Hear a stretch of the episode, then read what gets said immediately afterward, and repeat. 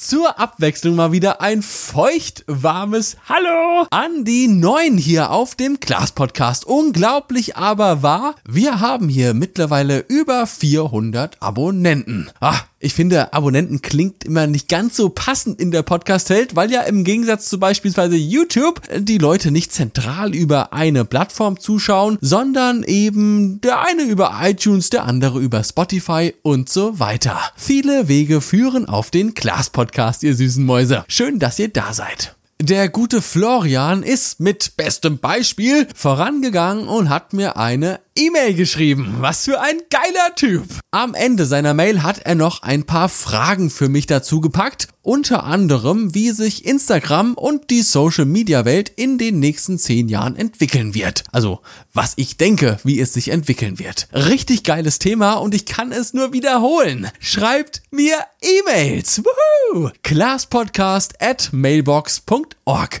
alles zusammengeschrieben und ich freue mich immer, wenn ich von euch eine neue E-Mail im Postkasten habe. Und ich verspreche es euch, es wird eine so geile E-Mail-Experience, die hattet ihr zuletzt 2005, als ihr euch das erste Mal bei GMX angemeldet habt. Übrigens, ihr landet natürlich nicht auf irgendeinem Newsletter-Unsinn, falls ihr solche Intrigen hinter meinem Aufruf vermutet. Nee, ich verkaufe eure E-Mail-Adressen ohne unnötige Umwege direkt an die Datenhändler hier um die Ecke. Genug gelabert, ab in die Folge, ihr süßen Mäuse. Schön, dass ihr wieder eingeschaltet habt. Swish.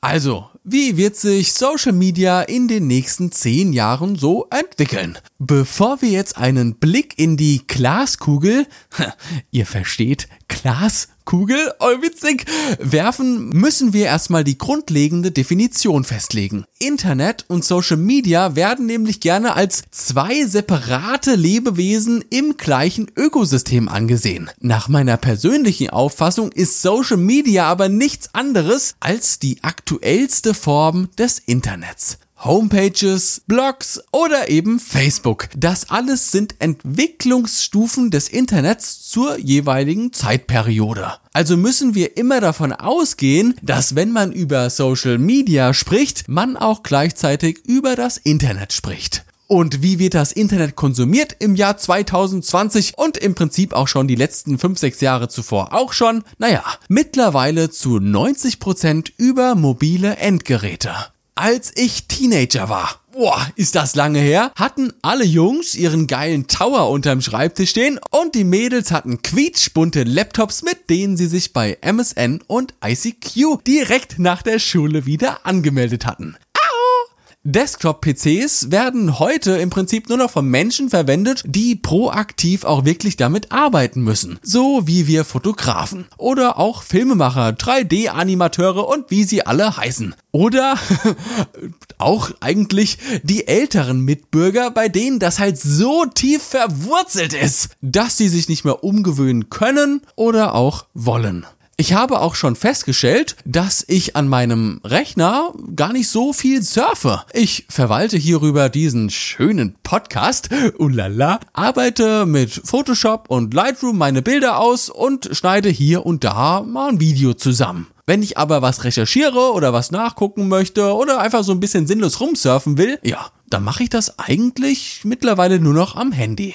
Und wenn wir jetzt mal schauen, wie Teenager heute online gehen, ja, da sehen wir dann auch ausschließlich Smartphones und für zu Hause dann vielleicht noch das Tablet.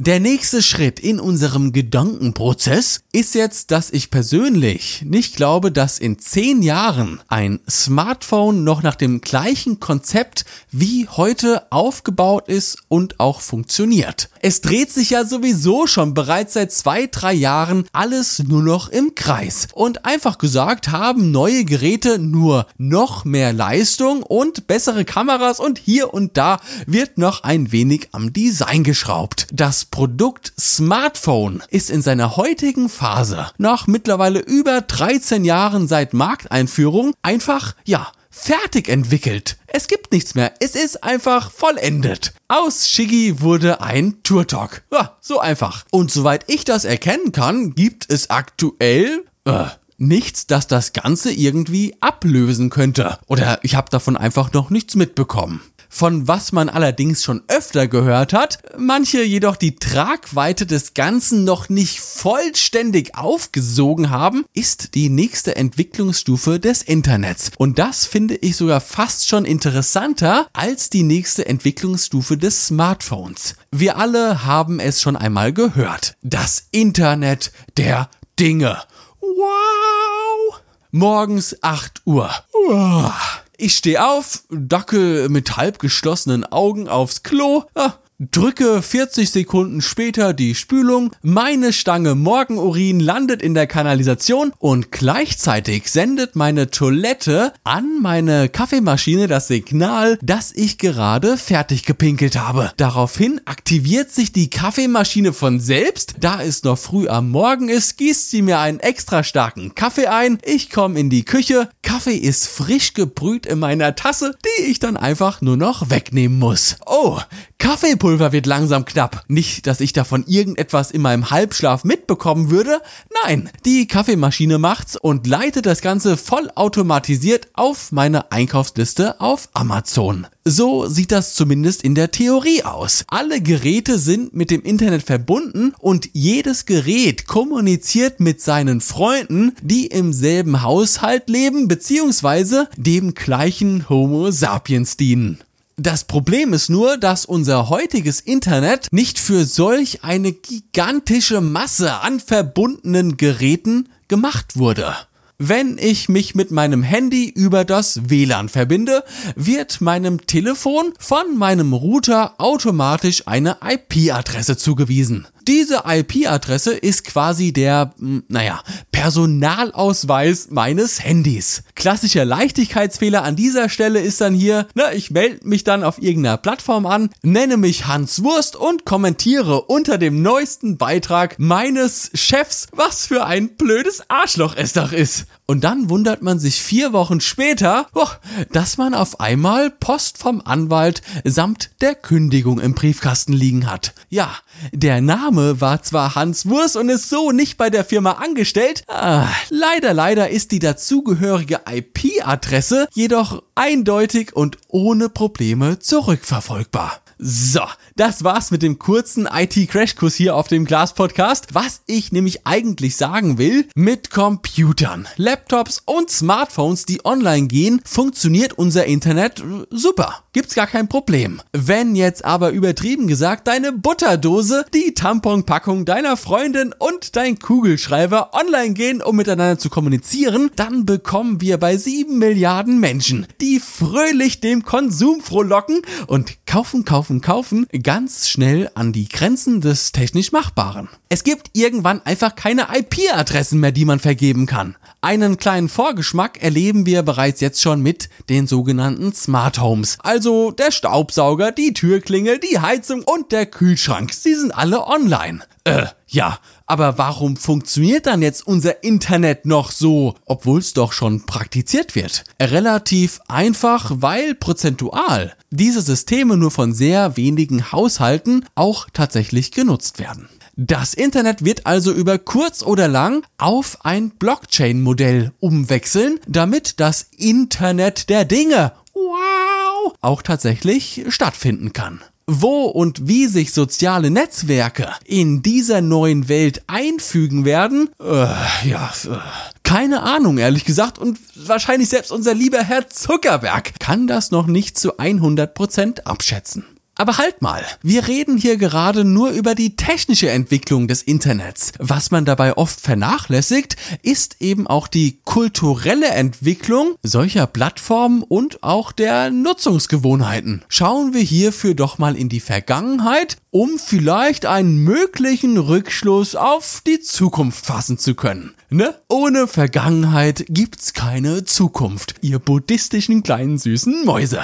2008 haben sich Teenager wie wild bei Facebook angemeldet. Fünf Jahre später sind dann irgendwann die Eltern nachgerückt. Ha, hallo mein Kind, was treibst du denn hier Schönes? Ja, ja. Was haben dann jetzt die etwas älter gewordenen Teenies gemacht? Richtig, sie haben Facebook den Rücken gekehrt und sind in einer wahren Flüchtlingswelle ja, zu Instagram übergelaufen. So lange, Überraschung, Überraschung, bis die Eltern wieder nachgerückt sind. Hey Sohn, wo warst du denn die ganze Zeit? Ich hab dich schon gesucht. Oh, tolles Bild. Ich like direkt mal alles. Und warum sind die Eltern nachgerückt? Ja, richtig. Weil die Großeltern sich angefangen haben, jetzt auch bei Facebook anzumelden und da haben die dann halt auch keinen Bock drauf, ne? Ab einem Punkt X in dieser Entwicklung haben nachgewachsene Teenager nie einen Facebook-Account gehabt. Also ich kenne tatsächlich Kids, beziehungsweise die sind jetzt schon ein bisschen älter, die haben noch nie in ihrem Leben Facebook gehabt und sind ohne Umwege. Sie gehen nicht über los und kassieren keine 2000 Likes. Ja, direkt zu Instagram. Äh, apropos, die zweite Flüchtlingswelle findet übrigens aktuell, jetzt in dieser Sekunde, tatsächlich auch statt. Beziehungsweise sind wir mittendrin. Instagram ist mittlerweile einfach zu massentauglich geworden und alle Teenager haben sich zu Musically verabschiedet. Dass er dann äh, bekanntermaßen ein paar Jahre später zu dem wesentlich berühmteren Namen TikTok umbenannt wurde. Oh, habe ich gerade TikTok gehört? Irgendeine wild gewordene Mutti in ihren 40ern streckt gerade ihren neugierigen Kopf über ihr Smartphone. Denn was sehen wir gerade? Jetzt gerade. Egal wo, egal was. TikTok, TikTok, TikTok, TikTok. In Zeitungen, im Fernsehen, im Radio. TikTok durchlebt gerade diese Phase der Bekanntheit, die wir bei Instagram vor fünf bis sechs Jahren auch hatten. Und ich verspreche euch, hier und jetzt, in zwei bis drei Jahren, wenn Kids, die heute neun sind und dann mit zwölf ihr erstes Smartphone bekommen, ja, die werden sich weder ein Facebook-Konto anlegen, noch einen Instagram-Account eröffnen und werden nahtlos zu TikTok übergehen. Wahrscheinlich laden sich jetzt gerade in diesem Moment ein paar wilde, rebellische Teenies eine neue App herunter, die gerade mal ein paar tausend Downloads hat und machen das zu ihrem Ding, weil die einfach keinen Bock darauf haben, dass Mutti ihnen und ihren Inhalten folgen kann. Wenn man mal so darüber nachdenkt, ist es eigentlich total logisch. Eine Frau, die heute 30 ist, hat sich 2011 also mit 21 zum Spaß einen Instagram-Account erstellt, weil sie mit ihrem Neugeborenen zu Hause gelangweilt festgesessen hat. Wo bleibt der Typ denn? Der wollte doch nur schnell Mettbrötchen holen gehen. Jetzt wird ihr Kind nächstes Jahr 10 Jahre alt und bekommt fest versprochen endlich sein erstes Smartphone. Ihr glaubt doch nicht im Ernst, dass dieses Kind sich auf einer Plattform anmeldet, auf der seine Mutter schon seit über 10 Jahren aktiv ist. Glaubt ihr das ernsthaft? Nein, natürlich nicht. Der macht sich da vielleicht höflichkeitshalber einen Account, aber die eigentliche Action, die geht auf einer Plattform ab, von der die Mutter bis jetzt noch überhaupt gar nichts weiß. In Amerika nennt man dieses Phänomen Counterculture. Kann man ins Deutsche mit Gegenkultur übersetzen, trifft den Nagel aber nicht so richtig auf den Punkt. Was sind Rockmusiker? Da haben wir direkt Männer irgendwo zwischen Ende 50, Ende 70 im Kopf, die auf großen Bühnen stehen, graue Bärte haben und seit Jahrzehnten dieselben Songs spielen. Relevant sind diese Männer jedoch in den 60ern und 70ern geworden, als die Songs eben neu geschrieben wurden und die heute grauen Männer motivierte Jungs Anfang 20 waren. Man wollte sich gegen das System auflehnen. Schon immer. Warum ist Kurt Cobain zu so einer Ikone geworden? Weil seine Stimme außergewöhnlich war? Weil er drogensüchtig war und sich dann mit einer Schrotflinte den Schädel weggeblasen hat? Äh, bestimmt von allem ein bisschen, aber viel wichtiger, er war das Gesicht einer ganzen Generation von Menschen in den 90er Jahren, die keinen Bock auf die Statuten ihrer Eltern und Großeltern hatten. Und genau das erleben wir auch auf Social Media. Nur eben ohne laute Musik, dafür mit stillen, gelöschten Accounts. Wenn wir das jetzt mal als Grundlage nehmen und darauf aufbauen, ist meine Prognose, dass Social Media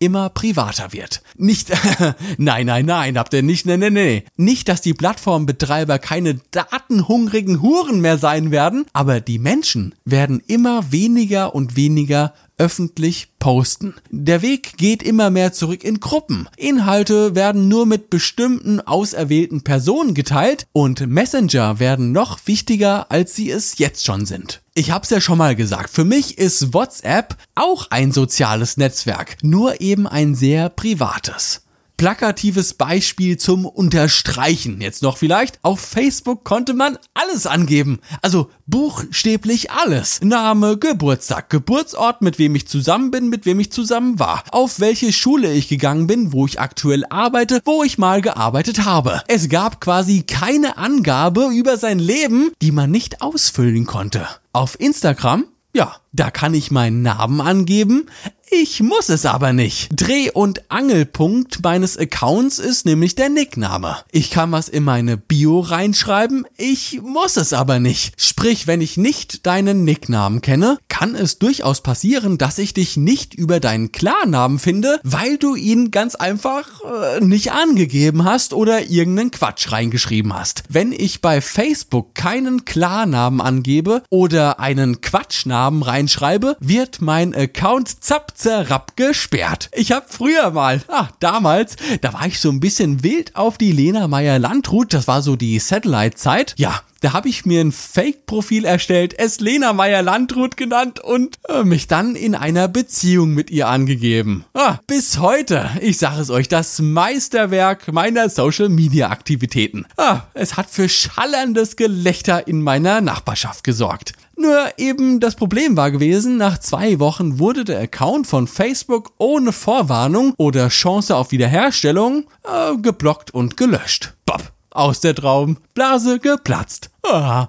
Bei TikTok, dem nächsten Standard der Social Media Plattform, kann ich noch weniger angeben als bei Instagram. Da brauche ich im Prinzip nur noch meinen Nicknamen. Und genau dahin wird sich auch der Rest der Kultur entwickeln. Dass wir unser Mittagessen posten, die Bilder aus dem Fitnessstudio zeigen und jeden Urlaub minutiös in unserer Story präsentieren, wird rückblickend ein Phänomen der 2010er Jahre sein. Nach und nach werden wir uns immer mehr zurück in die private Kommunikation begeben. Vielleicht abschließend noch ein schönes Beispiel dazu. Ich war heute auf der Kommunion vom Cousin meiner Freundin. Ah, geheiligt sei der. Ah, ich lasse es lieber, bevor ich spontan in Flammen aufgehe. Der Junge ist neun Jahre alt, hat zwar ein Handy, die Nutzung wird aber noch ein bisschen von den Eltern kontrolliert. Die App, und das ist das Interessante, mit dem er und seine Kumpels kommunizieren, ist nicht WhatsApp, wie viele jetzt vielleicht denken würden. Nein, nein, nein.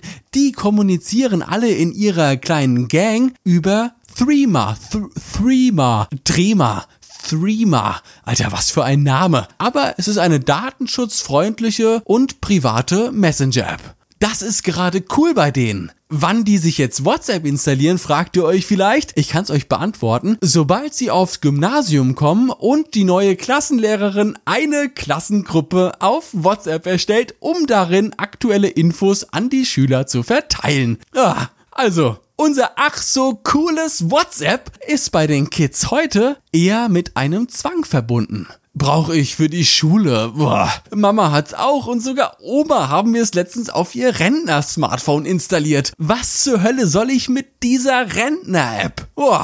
Warum um alles in der Welt sollte diese App für einen Heranwachsenden jetzt noch cool sein, wenn's da um Schulkram geht und wenn die Mutti mir darauf schreibt? Uah, nee, gar kein Bock.